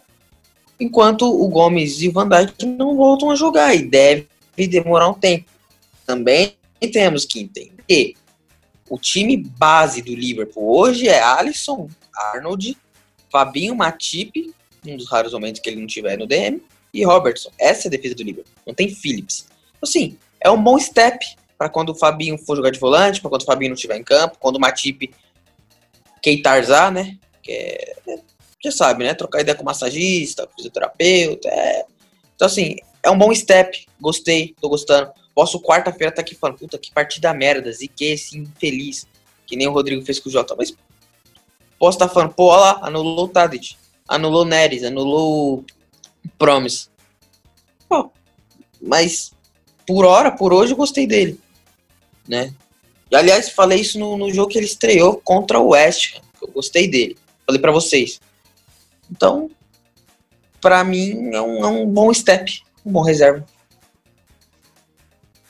Rodrigo, agora eu vou falar um nome aqui que eu só vou jogar o nome dele e eu quero a sua análise sobre esse jogador na partida. Takumi Minamino. Que japonês desgraçado, né? Só falando assim, cara. Pelo amor de Deus, velho. Que isso, cara. Toda vez que a gente acha que a gente que ele vai, tipo assim, a gente pede, não, ele precisa de mais espaço e que não sei o que, sei que O cara me jogou um jogo praticamente inteiro, cara, não rendeu em nada. Nada, partida sofrível, sofrível. Foi, foi até desapercebida a presença dele, sinceramente. Tipo assim, do nada, assim, sei lá, com os seus 20 minutos, meia hora, que eu. Caraca, o Minamino tá em campo. Porque foi pífia a partida dele. Pífia, entendeu? É, cara, é, sinceramente, eu não sei mais o que fazer. Porque, tipo assim, tivemos alguns jogos já na temporada que ele entrou durante o decorrer da partida e deu uma ajeitada ali, ajudou ofensivamente e tal. Teve o um joguinho lá que ele meteu o golzinho dele aí de pré-temporada, etc. Ok. E a gente pedia a situação, tipo assim, pô, tem que começar um jogo pra gente ver se vai render, né? E toda vez que ele começa um jogo, se eu não me engano, já é a terceira oportunidade que ele tem, se não me falha a memória, como titular full, ele não rende. Não rende. Eu não sei se é porque, por conta da questão dele estar perdido com relação ao sistema imposto pelo Klopp, se ele não se achou é, dentro de campo da, na, daquela de, de, determinada partida, entendeu? Então, assim, eu, eu sinceramente eu não sei. Eu não sei qual, qual é o problema dele, ou se realmente ele tem um problema que é técnico, que ele é só aquilo ali, é um jogador fraco, que a gente achou que poderia render e vai ser só um cara para, como disse o Guiguiba aí, vai ser um step. Vai ser um cara que, ah, ok, tem no elenco, ok, mas você não pode contar. Entendeu? Eu, sinceramente, não sei, não sei qual, qual é a dele. Eu, é, o Guilherme já falou que ele era fraco, é, que contratamos o jogador errado na época. Então, assim, eu acho que ele está certo, porque não tem, não tem rendido, não tem rendido. É... E aproveitando que você falou do Minamino, eu faço uma ressalva com relação ao Shaqiri, que começou a ter uma série de, de oportunidades. Cadê o Shaqiri? Tá machucado de novo? Tá com Covid? Atropelaram ele? Quebraram as pernas anã dele? O que aconteceu? Não sei, cara. O cara some. O cara começa a ter oportunidade, daqui a pouco some. Aí você não sabe se tá no DM, se não tá. É uma série de coisas que é inacreditável que acontece. A gente já tá remendado, e aí a gente não tem meio, meio que uma lógica, né? Tipo assim, putz, o reserva que eu posso usar é isso aqui, é o cara que tá entrando nos jogos. Não, do nada é um outro, é igual o Minamino. Tipo assim, o Minamino, sei lá, não sei quanto tempo que ele não teve oportunidade. Do nada ele começa um jogo. Era o caso? Não sei. Ah, porque aí como o Daniel defendeu, né? Ah, porque tem o, o departamento é, de preparadores físicos que, pô, vão chegar e vão falar, pô, esse cara pode estourar e tal. Concordo, a batida de jogos está intensa, principalmente nessas últimas duas semanas. Concordo, viagem, tem né, jogo da, da, da, Champions, etc. Beleza. Só que tem que ter uma, uma explicação mais plausível sem ser, ah, porque os caras vão estourar. Não, não pode ser, cara. Não pode ser isso. E a gente já, já tá vivendo, eu sei que estamos vivendo uma temporada típica, todos os clubes estão, você pode ver o número de lesionados e afastados o tempo todo por conta da Covid em vários clubes. Só que com a gente parece que a parada é tipo assim, tá, tá, Tipo assim, a seta tá ali, ó. Começa por aqui. Aí depois você vai para outros clubes, mas começa pelo nível. Que é aqui que é a fonte de sucesso. A gente começa a estragar aqui e vai pro restante. Porque só pode ser isso, velho. Ele tá demais. É, o Guilherme lembrou agora, nosso setor defensivo, ele é tá todo remendado. A gente só tem um jogador disponível da, da linha de quatro, de quatro jogadores defensivos. Um, que é o Robertson os outros três titulares estão ferrados. Os possíveis reservas, o Matip é de vidro e não tem reserva pro restante, porque o Neco é fraco, acabou. E só aí já destruiu um setor defensivo inteiro. Entendeu? É, é, é, é bizarro isso, é bizarro. E, é complicada a situação. E assim, eu espero que o Klopp consiga montar um time um, no melhor do, do ajeitado possível, né, do remendado possível para esse jogo de quarta-feira, mas que ele venha pelo menos conseguir tocar no, no psicológico do time. Acho que tá, isso também está abalando um pouco sabe? É, aproveito aqui faço até uma, uma chama atenção para uma, uma notificação com relação a, a, essa partida contra o Brighton. Desde a década de 60, que se eu não me engano, que a gente não passava quatro jogos de Premier League fora sem, sem vitória. Nós conseguimos esse, esse feito agora na, nessa temporada. Entendeu? Quatro jogos como visitante sem vitória seguidamente. Cara, então assim, algo ok, de novo, a temporada é atípica, mas é algo que tem que se chamar atenção. A gente está tá voltando a chamar a, a chamar atenção por, por recordes negativos, vamos dizer assim, sabe? Isso é ruim. Então, uh, tem que ligar o sinalzinho de alerta, tem que chamar a galera para conversar de novo, tem que chamar o Salah na chincha, porque o Salah saiu no final do jogo, ficou puto, ficou pistola, até postei lá no Instagram lá a fotinha dele pistola já, entendeu? Cara emburrada lá, porra, pensei que ele ia explodir alguém no estádio, cacete lá, aquele Mohamed. Porra, então assim, caraca, tava boladaço.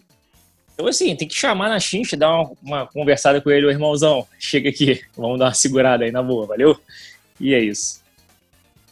Vou até continuar com você, Rodrigo, para essa outra pergunta. A gente lá no começo da temporada, a gente falava muito da possível variação tática do time com a chegada dos jogadores. Você não acha que está faltando o Klopp dar uma implementada nisso daí falar, pô, eu vou sair um pouco desse 4-3-3, porque, assim, não tá do jeito que a gente espera. O time todo remendado. É, você não acha que vale a pena abrir mão, em alguns jogos, desse futebol total que o Liverpool joga, por conta de preservar jogador, de analisar outros jogadores e de ver também essa variação tática. É, o, o que chamou muita atenção é, foi a hora que ele substituiu o Neco pelo Henderson, e aí o Milner, ele fazia lateral, e, e assim, era uma coisa que, de repente, no início da partida, ele já podia ter entrado. O Liverpool, ele entrou sem jogar com volante. O Milner, ele não estava de volante de contenção, e a hora que o Henderson entrou, deu uma melhorada absurda no time. Então, você não acha que falta um pouco disso, do Klopp também olhar e falar, pô, vou adaptar meu esquema enquanto essas peças não voltam, porque senão eu vou colocar em xeque aí uma temporada inteira? Acho sim, Diogão. Acho sim. É, inclusive, ontem nossa resenha é, no pós-jogo, né, durante a partida e no pós-jogo ali no WhatsApp, nosso grupo, a gente falou muito sobre isso. Eu cheguei a mencionar isso daí, porque eu defendo isso é, no Botafogo, né, visando aqui em loco, né, o meu dia a dia sagrado aqui, minha desgraça diária, é, que eu acho que o treinador ele tem que ver o que ele tem nas mãos para armar o time para aquela determinada partida, sabe? Não é tipo assim, meu time joga assim eu tenho que encaixar as peças para jogar assim. Não. Em determinados jogos, determinadas situações como essa que o Liverpool está passando, eu acho que o treinador poderia é, pensar dessa forma, de chegar ao consenso de não, eu vou armar um time para jogar dentro das condições do que eu tenho. E, putz, eu, eu já de cara meti um, um 3-4-3 da vida. 3-4-3, uma linha de 3 lá atrás, botava, metia três zagueiros ali. A gente não tem, a gente não tem um lateral direito. A gente não tem um lateral direito reserva. O Milner ontem até saiu machucado. Né? Temos até que ver qual é de lá, lenda máxima, porque ele saiu lesionado, não sabe se é a gravidade ainda. Mas, tipo assim, foi por isso que o Rendo acabou sendo jogado de novo para fazer a lateral ali depois, porque o Neco já tinha saído. Então, assim, cara, mete um 3-4-3, 3-5-2, testa, varia o time, eu acho que pode render da mesma forma. Você mete o Robertson na, no meio, na linha de meio de campo aberto, que tem muito poder ofensivo, acho que a gente acaba até ganhando com isso. Entendeu? Na direita você pode colocar qualquer um. Ah, não tem o Milner, não tem o Arnold, não tem o Neco. Ah, você pode colocar o, até o Jota, o Mané, para correr pelo lado direito ali. Sabe, você consegue. Porque são jogadores de velocidade que a gente vai precisar ali, sabe?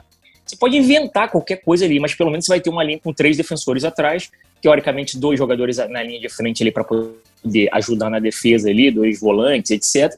E o restante do time se mantém na mesma pegada de ao ataque. Aí os três atacantes, enfim.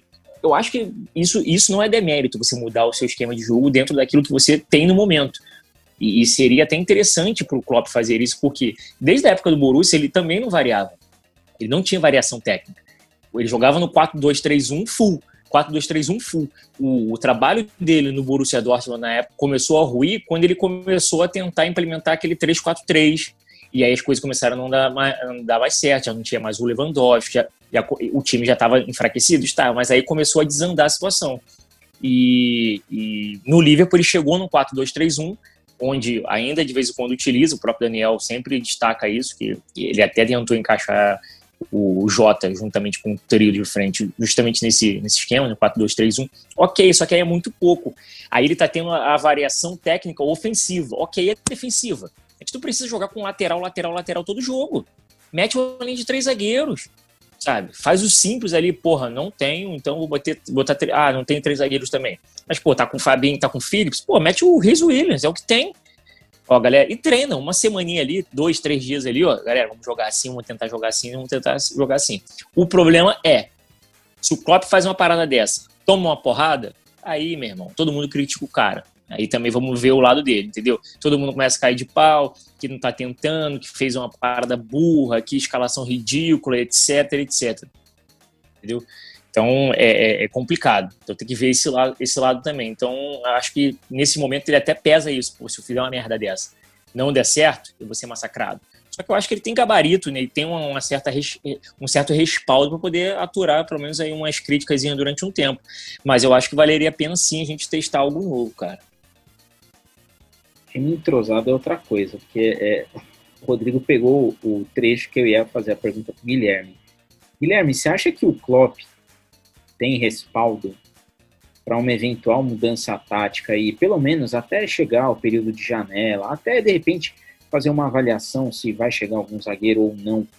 É, você acha que aí uma mudança tática que desse tudo errado, que ela poderia ser é, bem absorvida, tanto pela diretoria quanto pelo Klopp, você acha que ele tem tamanho para aguentar aí possíveis críticas alterando o time, pensando nesse monte de remendo que ele tem aí? Bom, vamos lá. O Klopp, ele tirou o Liverpool de uma seca de 30 anos da Premier League. Ele tirou de uma seca de uma década e meia da Champions League. Chegando numa final uma temporada antes. É, ainda de quebra teve uma final de Europa League. O Klopp, se ele quiser tirar o Alisson do gol e botar de centroavante, Salah de goleiro, Mané de lateral, ele põe ponto final, não tem o que falar. Crédito ele tem. É óbvio que certas situações requer, requer algumas atitudes diferenciadas. E talvez essa situação do, do time do Liverpool, perdão, o time do Liverpool ter N desfalques pode fazer ele ser, ser um cara que tem que mudar o esquema, botar três zagueiros. Dá para botar, por exemplo, Fabinho Phillips e Matip. Caralho, pera aí que eu tô morrendo, vai tomar no cu. Caralho, é câncer.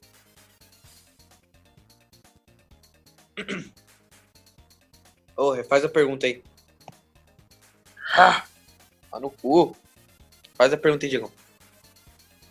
Você acha que o Klopp tem gabarito suficiente para aguentar possíveis críticas numa eventual mudança aí de esquema tático, é, pensando que ele está com o time todo remendado, ele precisa se virar até a janela de transferências e precisa dar um retorno aí.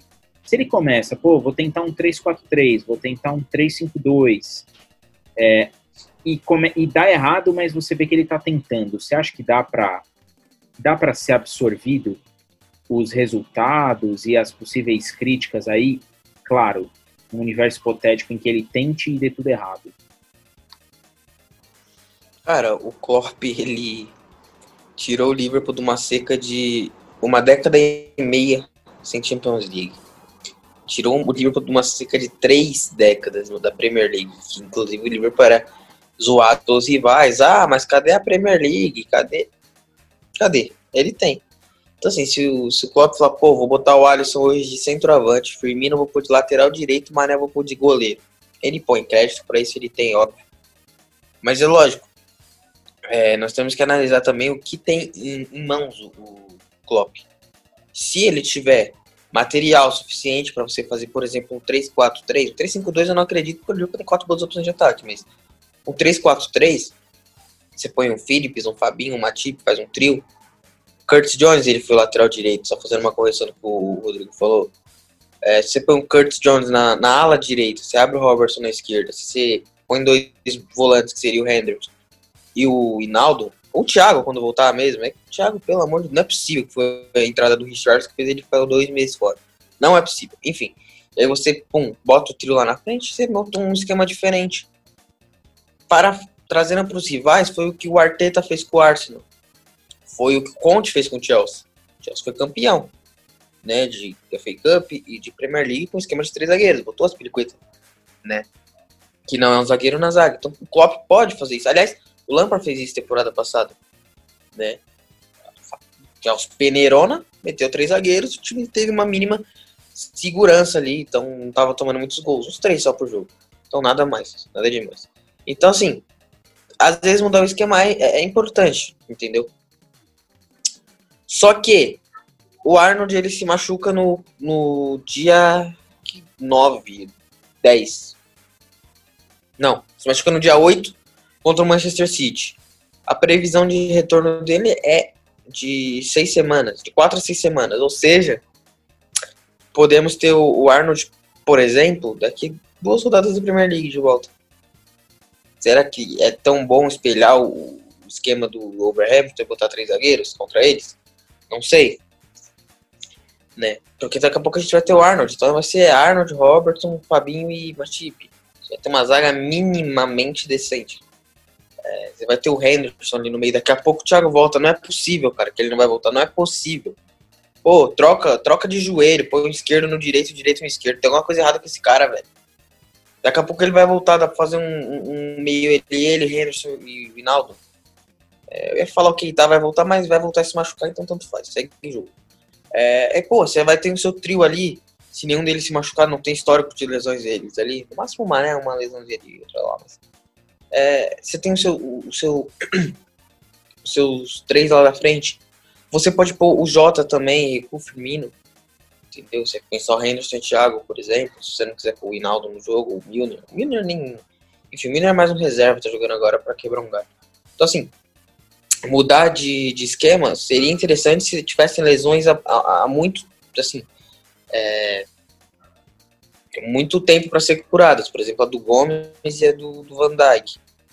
Se, por exemplo, o Arnold tivesse uma lesão igual deles. Não, se tivesse aí, porque, pô, uma boa. Se eu ficar temporada, você vai com o Neco Williams uma temporada, aí, rapaz. Vamos mal. Mas, caso contrário, acho que dá pro Klopp desenrolar o que tem. Porque, pra ser sincero, o Liverpool não tá jogando mal por causa do esquema, tá jogando mal porque as peças não estão rendendo, não é o esquema que não tá funcionando em si. É partidas apagadas do Salah, do Mané, né, do Firmino que tá.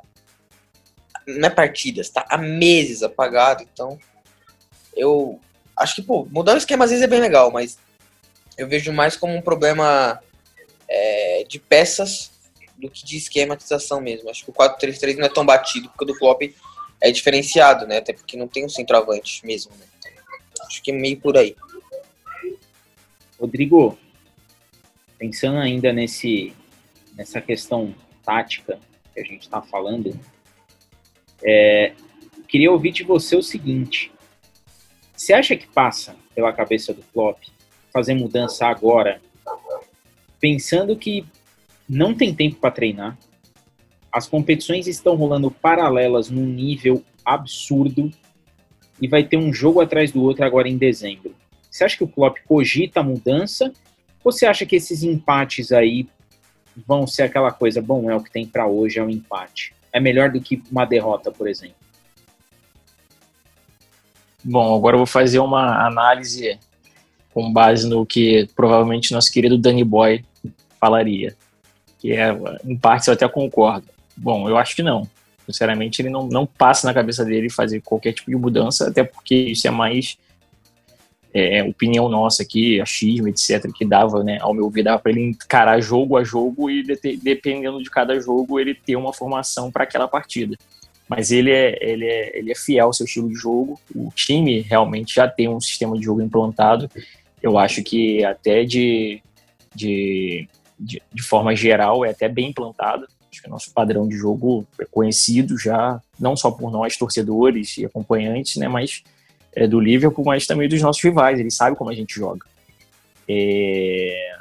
Só que eu não vejo o Klopp pensando dessa maneira de fazer mudança justamente por conta disso. Pouco tempo para treinar, sabe? É, isso tudo que o Guilherme acabou de destrinchar aí sobre as possíveis voltas, logo, logo a gente vai ter um time mais encorpado, possivelmente, claro, que não vai ser no mesmo ritmo, vai faltar ritmo de jogadores, etc. E o Klopp está passando, teoricamente, com, né, com até um bom percentual aí, pela fase mais difícil que ele vai encontrar durante essa temporada, que é justamente essa, que é onde ele perdeu um monte de jogadores lesionados, alguns afastados por conta da Covid, e, e tem uma sequência absurda de jogos. Então, se na quarta-feira, não sei se é quarta ou terça-feira, tem que ver agora, não lembro, depois se alguém me corrige aí, por favor, quando a gente for enfrentar o Ajax, a gente, tipo, sei lá, consegue uma vitória e já garante a classificação, chega no final de semana, vence o jogo da, da, da, da, Premier League contra o Wolves e termina a semana líder da Premier, quem é que vai e classificado para para Champions, quem é que vai reclamar do, do, desse calendário doido, quem vai dessa sequência ruim que passou? Ninguém. Vai passar batido, entendeu? Porque ele vai ele conseguiu resistir sobreviver dentro do pior período ali e que eu acho que seria, né, até o Daniel já tinha trazido isso para a gente já, é, seria um período bem, bem difícil para a equipe por conta da sequência de jogos e dos desfalques. Então, um gradativo retorno dos jogadores, o Henderson já entrou né, é, no último jogo, já está voltando aí, etc. Daqui a pouco tem o Arnold, como o Guilherme falou, e possivelmente o Thiago, etc. E assim começa a encorpar mais o time. E o, aquela rotação voltando ao nível normal, a gente volta a ser o favorito mais uma vez nas competições. É, é torcer né, para que essa fase passe logo e que o Klopp consiga trabalhar o psicológico de jogadores, principalmente os mais limitados, como o Neco. Guilherme, é impressionante. Hoje a gente até imagina para quem vai o botão, né? Então, é, eu vou eu vou aí jogar essa pergunta para você antes da gente fazer essa essa votação aí. É, essa rotina toda de jogos que, que o Liverpool vai ter pela frente. É, pensando aí, né? A gente colocou cenários hipotéticos aqui, muda esquema e tudo mais. Não é muito perfil do Klopp fazer essa mudança. Você, se fosse o treinador, você suportaria alguns empates ali mais sem sal? Ou você ia em busca de uma mudança ali, de repente achar uma alternativa diferente, mas a um, a um custo um pouco mais alto? Você, você daria a win nessa Premier League de Liga dos Campeões com uma mudança tática ou segue o jogo? Rapaz, eu falo que primeiramente eu tenho dó hoje da senhorita Barbosa, que o Rodrigo hoje tá pro crime. Rapaz. Não queria ser o Neco Williams hoje. Não se eu fosse carioca. Mas enfim, voltando à sua pergunta. Cara, acho que não, mano. Acho que não, porque assim, pô, o Liverpool foi vice-campeão da Europa League jogando nesse esquema. O Liverpool foi vice-campeão da Champions jogando nesse esquema. O Liverpool foi campeão da Champions jogando nesse esquema. O Liverpool fez uma das melhores campanhas da história da Premier League. Que foi vice-campeão. E depois campeão nesse esquema. Eu não acho que tem que mudar agora. Porque é o que eu falei, se muda por uma rodada, duas que seja, daqui a pouco você tem o Arnold. Vai botar o Arnold de ala, cara, pra poder ficar com três zagueiros. É... Será que é uma boa? Será que o, os jogadores se adaptariam assim, pum, tão rápido? A gente, tem, a gente tem que colocar assim na balança que a temporada passada foi uma temporada assim, que o Liverpool, pô, podia entrar, com, é o eu falei, se, se o Klopp entrasse num jogo aleatório, pô, hoje eu vou botar o Alisson na linha, eu acho que ele vai jogar bem lá. O Liverpool ganharia o jogo, porque é impressionante o que fez o Liverpool. Só que essa temporada não tá assim, tanto é que, pô, hoje foi ultrapassado pelo Tottenham, mas se o Chelsea ganhasse, poderia ter ultrapassado. O Leicester, se ganhar amanhã, ultrapassa. Eu acho, né? Não sei como tá o saldo de gol. Mas chega na mesma pontuação. É uma temporada que o Liverpool tem, tem uma margem de erro menor, né?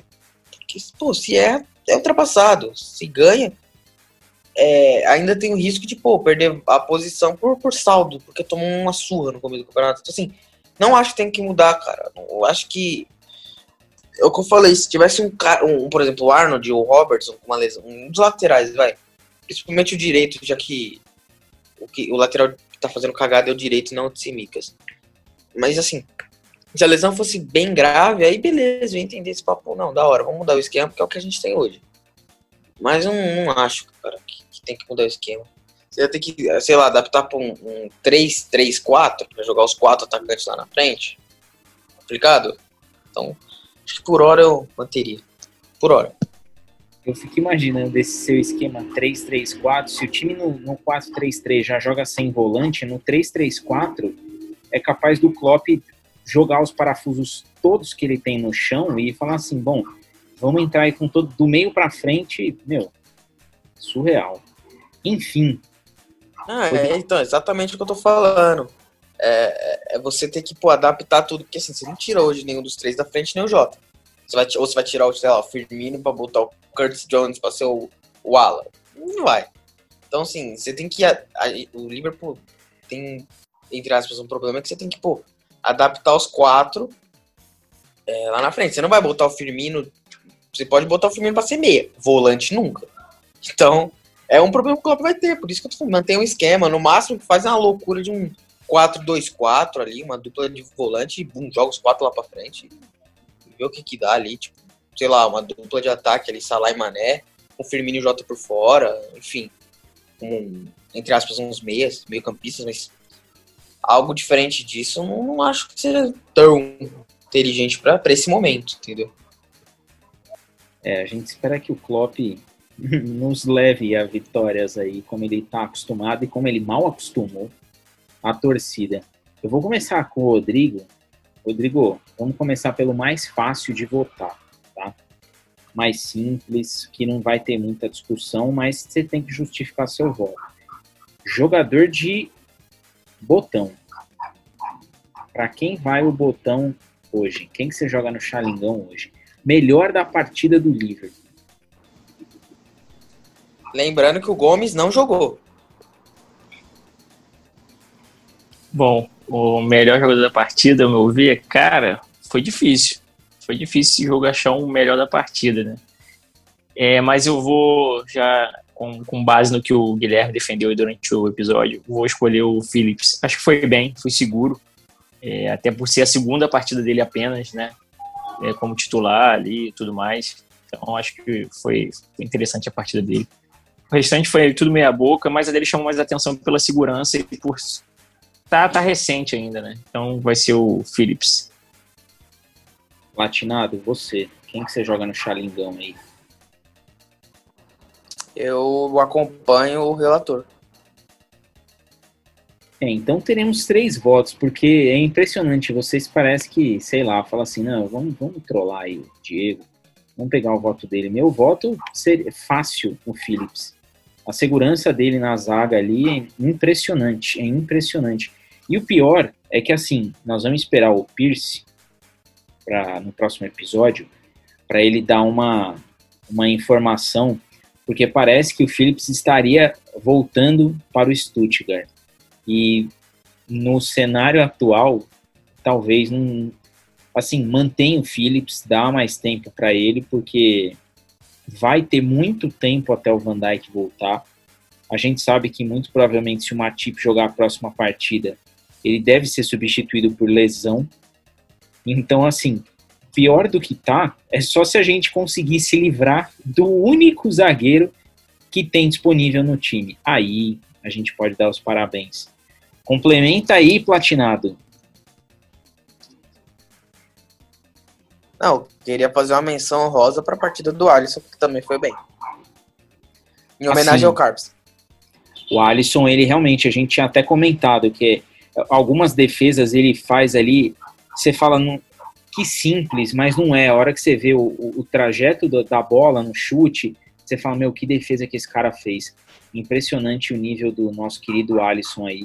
Melhor do mundo e a gente já discutiu isso daí várias vezes. Qualquer outro tá em numa segunda prateleira. E ele tá em primeiro, mas muito à frente, muito à frente mesmo.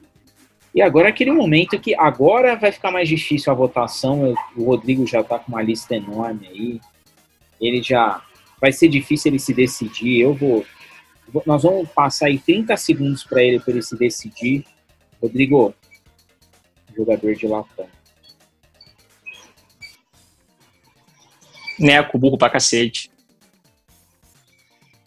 Não precisa nem de justificativa. Eu imaginei que ele fosse falar outro, porque o tanto que ele chamou o Neco de burro, acho que ele ia falar assim: eu não vou votar no Neco porque ele é burro, ele não é um jogador. Mas ele votou, ele votou no Neco Williams. Eu já adianto que é, acompanho.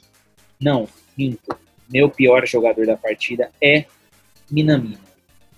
Não vai ser. Fiquei na dúvida ali, mas o Minamino ele, ele ganhou ali.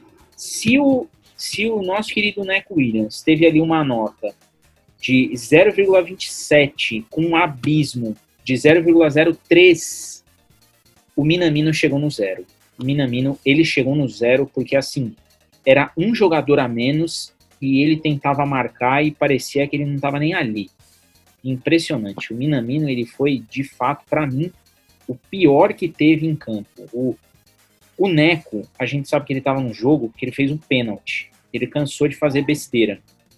O Minamino, você não enxergava ele. De repente ele era um ninja, né? Em vez de estar no jogo, estava fazendo alguma missão aí pelo planeta. Enfim, mina, mina, eu jogo na lata. Platinado, quem que você joga na latinha de alumínio aí?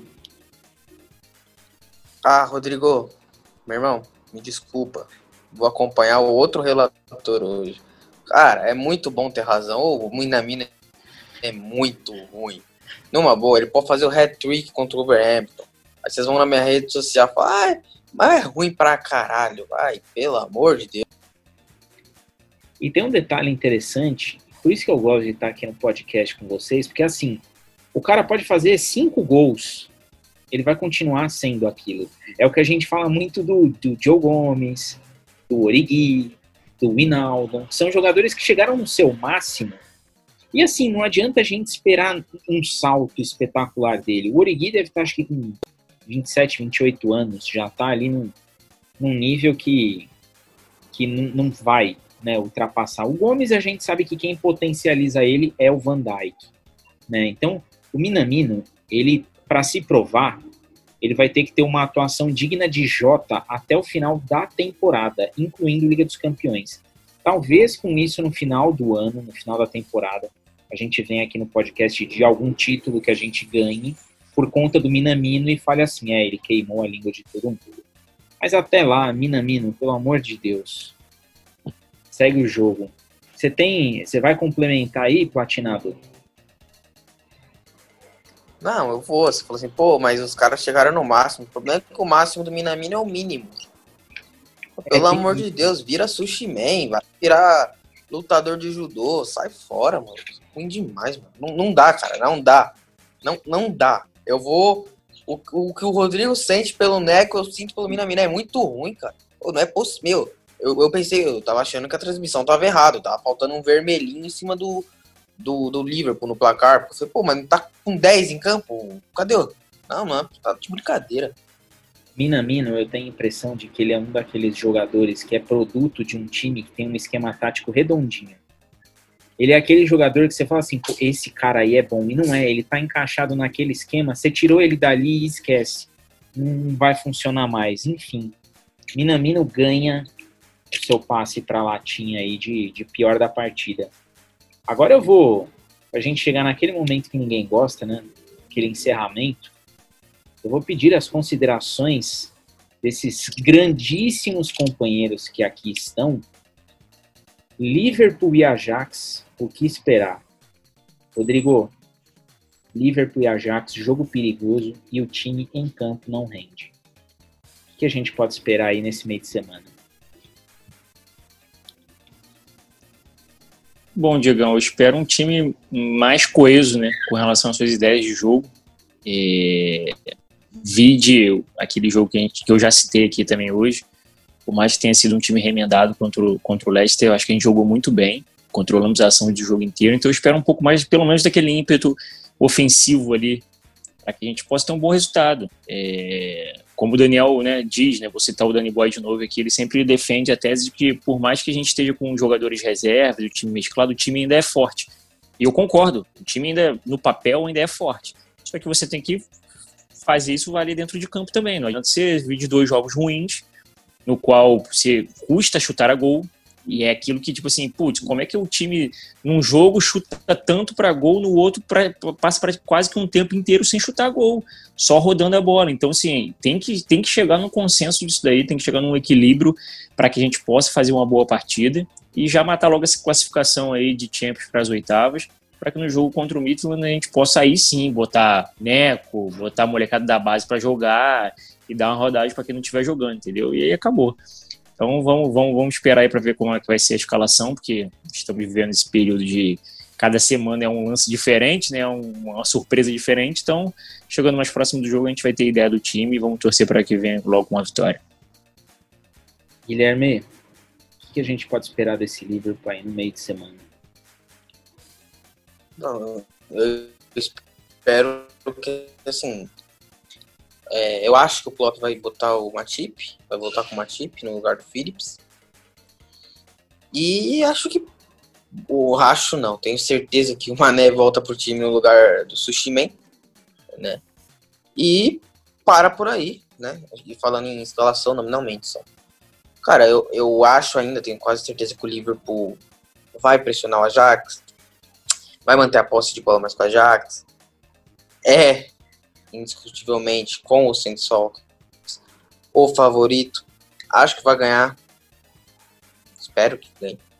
Mas tô prevendo um jogo difícil. A Ajax não é, mesmo, como eu falei lá no, no, outro, no outro episódio com a Giovana, falo aqui pra vocês agora, não é porque o Ajax perdeu pô, nas últimas duas temporadas de Elite, De Jong, Shone, Van de Beek, Ziyech, que virou um time bobo, não é.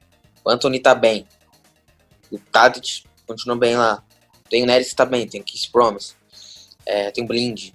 Tem o Tagliafico que foi sondado em alguns clubes ingleses. Né? Arsenal, Tottenham, Chelsea e Leicester. Então não são times lá de baixo. Embora um desses times seja o 14 colocado. Enfim, outra história. É, mas não é um time bobo o Ajax. Vai dar trabalho. Aliás, deu trabalho para Atalanta, por exemplo. Né? Fez 2 a 0 lá acabou tomando empate no final, né? Aquela famosa totenhada. Mas não é um time bobo, vai dar trabalho pro Liverpool, mas eu acho ainda que o Liverpool ganha. Muito pelo fator ofensivo. É, a minha opinião é que vai ser um jogo bem complicado. Eu aposto num 2 a 1 aí, apertadíssimo. A menos que o time entre ali no, no eixo novamente e consiga repetir boas as boas atuações às quais a gente está acostumado. Gente, agora chegou aquele momento em que a gente não gosta, né? Aquele momento que o pessoal escuta e fala assim, pô, mas ainda bem que tem meio de semana. Meio de semana tem Champions, meio de semana estaremos aqui novamente falando de Liverpool e provavelmente, assim a gente espera, de uma vitória. Hoje não tem ponte aérea, nem precisou, porque, enfim, desfalcados, porém presentes. Rodrigo, eu começo essa rodada de despedidas aí com você. Valeu, Diegão, valeu, Guilherme. Forte abraço a todos os nossos ouvintes aí. É, muito obrigado por mais uma vez estarem com a gente, estarem nos acompanhando. Deixar aqui um abraço para metade da nossa equipe que está out hoje por N, N, motivos, principalmente o direito cívico, como já citado pelo, pelo nosso querido Diegão aí. E vamos que vamos. É, essa semana tem Ajax, espero que venha a classificação, espero que o Neco não entre em campo e que a gente consiga uma vitória. É nóis. Guilherme, chegou sua hora de avisar que meio de semana você está de volta aqui.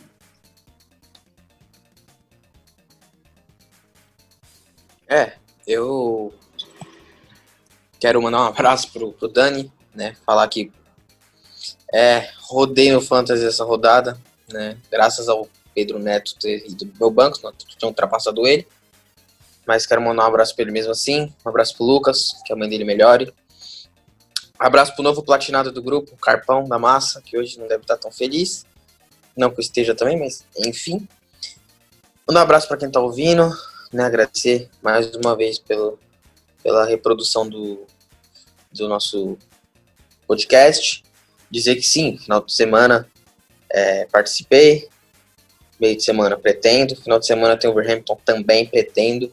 Espero que com vitórias, no plural, espero que com mais do que um trio né, de participantes.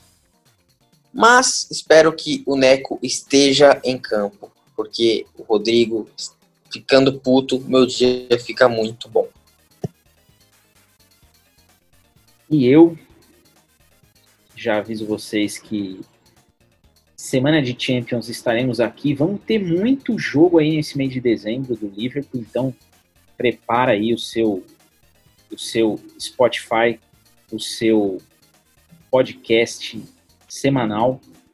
Então se liga que agora vai ter bastante Liverpool, vai ter bastante coisa. Vai ter aí muito conteúdo para vocês. Overdose de podcast, overdose de Somos Liverpool. Eu fico por aqui sem não antes mandar aquele salve Carpes, Danny Boy e Lucas.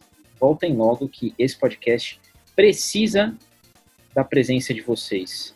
Eu me despeço, agradeço demais a audiência, agradeço muito todo mundo que ouviu até o final e já aviso, tem Liverpool, tem podcast.